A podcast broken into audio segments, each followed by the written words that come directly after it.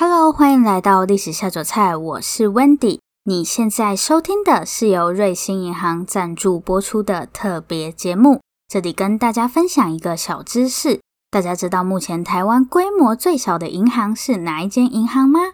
答案就是瑞星银行，没错，就是我们这一系列特别节目的金主爸爸或是金主妈妈也可以。小归小，但瑞信银行可是有着超过一百年的历史。瑞信银行的历史最早可以追溯到西元一九一七年成立的台北道江信用组合，可以在这么长的时间里屹立不摇，自然是不容小觑。而且在这一百多年的时间，瑞信银行的发展都相当稳定，绝对称得上是麻雀虽小，五脏俱全。讲到麻雀虽小，五脏俱全，就想到我们今天的节目内容。台湾虽然不是什么很大的地方，但却有很多东西值得我们骄傲。比方说，今天节目要跟大家介绍的茶叶，当时比较主要的茶叶产地，除了之前跟大家介绍过的大吉岭，当然就是中国了。夹在这两个超级大国之间，台湾要怎么杀出重围呢？今天就跟着我们一起来看看大稻城最重要的商品茶叶以及它背后的故事吧。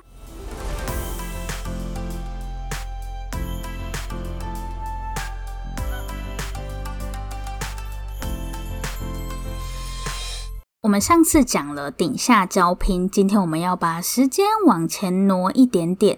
顶下交拼是发生在西元一八五三年嘛？我们今天的节目要从西元一八三九年开始。这一年发生了什么事呢？自从地理大发现之后，西方国家就一直想跟中国做生意，但中国的态度就是我不想跟你玩。如果你要跟我玩，就要按我的规矩来。为什么有点公主的感觉呢？结果西方国家根本不吃中国这一套。这群想跟中国做生意的西方国家里面，英国是态度最强硬也最凶的。英国就是要中国一起来玩贸易游戏，而且还要遵守英国的游戏规则。英国不是公主，根本是暴君。在英国的强迫下，中国勉为其难加入了英国的游戏。事实上，参不参加贸易对中国影响不大啦，因为中国本来就对英国人的东西没兴趣。反倒是英国超喜欢中国的茶。贸易游戏进行到一半的时候，英国就发现，诶，不对哦，怎么都只有我跟中国买东西？中国你不买我的东西吗？中国心里想说，我又不需要，干嘛强迫消费？我都已经让你来买我的东西了，本来连东西都不想卖，你还买你的东西，做白日梦吧你！英国想说，不能只有我的钱被你赚走，你也要让我赚钱才公平。英国真的很难相处，人家中国就说了不想跟你玩。后来英国就想了一个非常小人的方法，就是卖鸦片给中国人。事实证明，英国根本就不是值得交的朋友，任何会要你去吸毒的朋友都是烂朋友，请远离这些奇怪的人。中国发现英国偷偷在自己家卖鸦片，就非常生气。哎，你怎么跑到我家来卖毒品？中国就决定把英国的鸦片销毁。顺便对英国下逐客令，还是要说一下下，其实英国内部对于卖鸦片这件事情也是有争议的。虽然最后还是卖了，鸦片被销毁的英国终于找到理由揍中国一顿。其实英国老早就因为中国不按自己的游戏规则来，超想打中国一顿。果然是超级暴君，不听我话的人都得挨揍。这个就是西元一八三九年爆发的鸦片战争。不过，在英国眼里，他们是为了保护自家人做生意的权利，才不得不使用武力的。总而言之，中国被揍了一顿后，只好乖乖按英国的游戏规则来。可是没有想到，英国觉得这样还不够。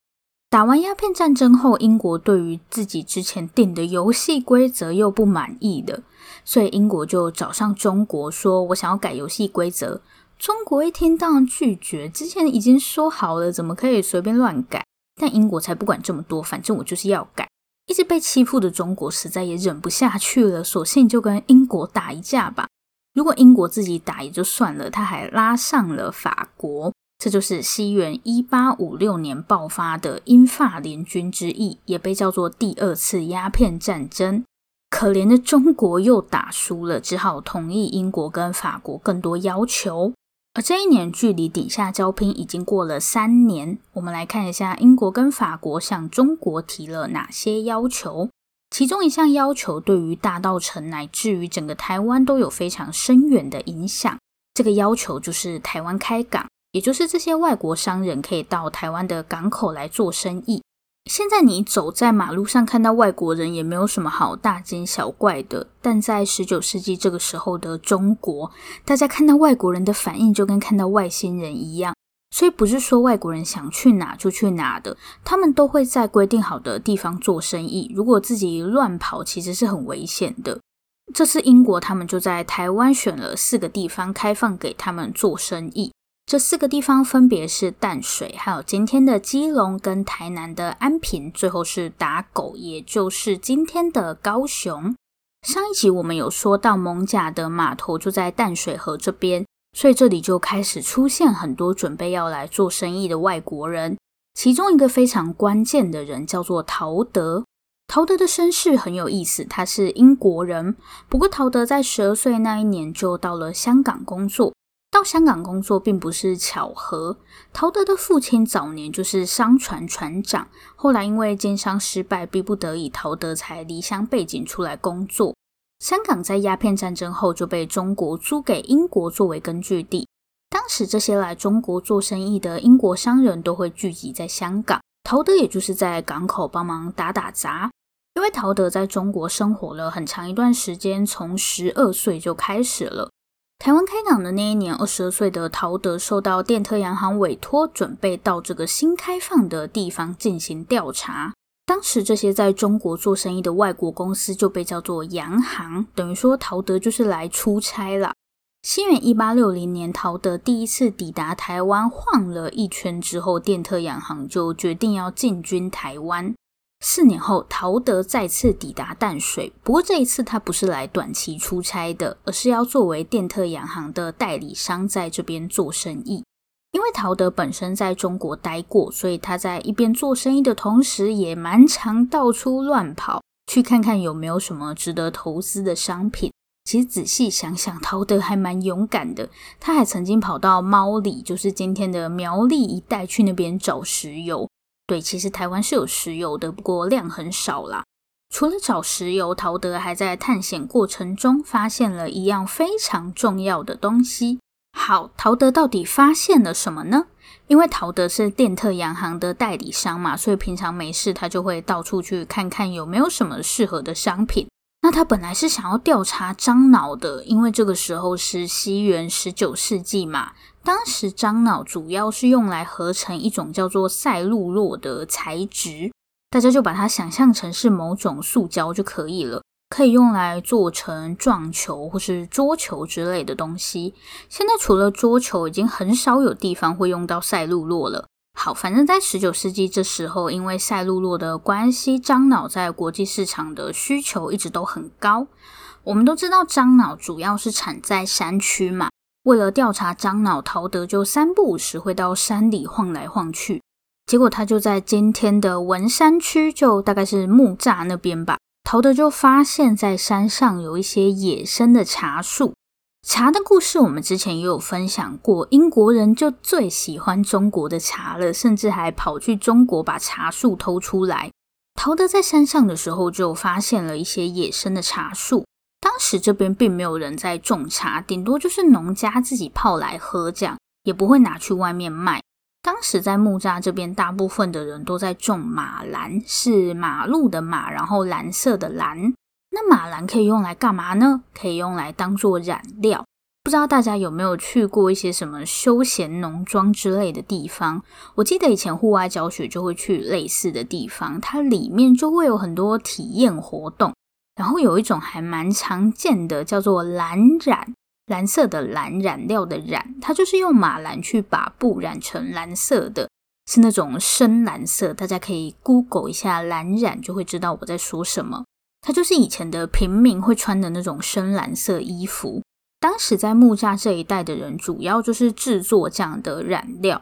陶德发现木栅这边有野生茶树后，就非常兴奋，因为茶是很赚钱的商品嘛。那陶德当然不可能放过这么好的机会，摆在你面前的钱，谁会不要赚？可是问题是，光靠野生茶树是不够的，一定要有人帮他种茶。所以陶德就开始拜访这些地方上的农民。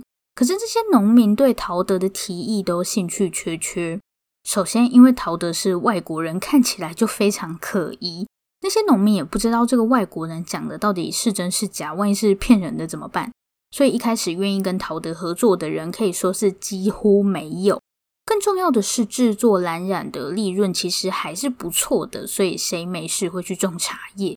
好吧，被大家拒绝后，陶德就很伤心，跑去跟他的朋友爱丽丝抱怨。这个爱丽丝也是在台湾做生意的外国商人。听完陶德的抱怨，爱丽丝想起了一个人。大家应该可以发现，实际上这些外国人想要在台湾或是中国大陆那边做生意，还是会碰到很多困难。就算陶德在香港待了很长一段时间，因为他是外国人，大家还是会对他有戒心。为了解决这样的问题，一种职业就诞生了。这个职业就是买办，买卖的买，然后办法的办。什么是买办呢？买办其实就有点像这些外国商人在中国的地陪，可以帮你在当地处理各种你没有办法处理或是不方便处理的事情。所以买办通常都是由会外语的中国人来担任。假设说你需要买房子，或是租房子，或是跟当地人进行沟通之类的这种事，都可以交给买办帮忙。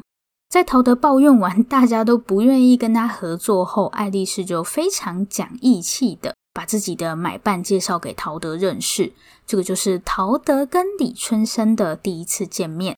爱丽丝的买办李春生也是同安人，对，就是上一集特别节目《顶下交拼》里面的同安人。李春生因为家里很穷的关系，也是小小年纪就出来工作。李春生在洋行工作了很长一段时间，用英文沟通也完全不是问题。爱丽丝就跟陶德说，早年李春生也参与过茶叶生意，应该可以帮得上陶德的忙。这两个人见面之后，很快便决定要一起合作。不过在这之前，他们要先为这项新事业找到一个可以安顿的地方。茶叶也不是种了就直接运出去，你还要有地方加工嘛。而且 连个办公室都没有，也太可怜了吧。所以他们现在需要一间办公室。大家觉得办公室设在哪里好呢？应该不会有人要把办公室设在木栅山上吧？还记不记得我们上一集提到，这个时候北台湾最热闹的地方是哪里？给大家一个超级无敌明显的提示：一府二路，然后是什么？三艋舺，对，就是蒙甲。所以陶德就委托李春生去蒙甲这边帮他找房子。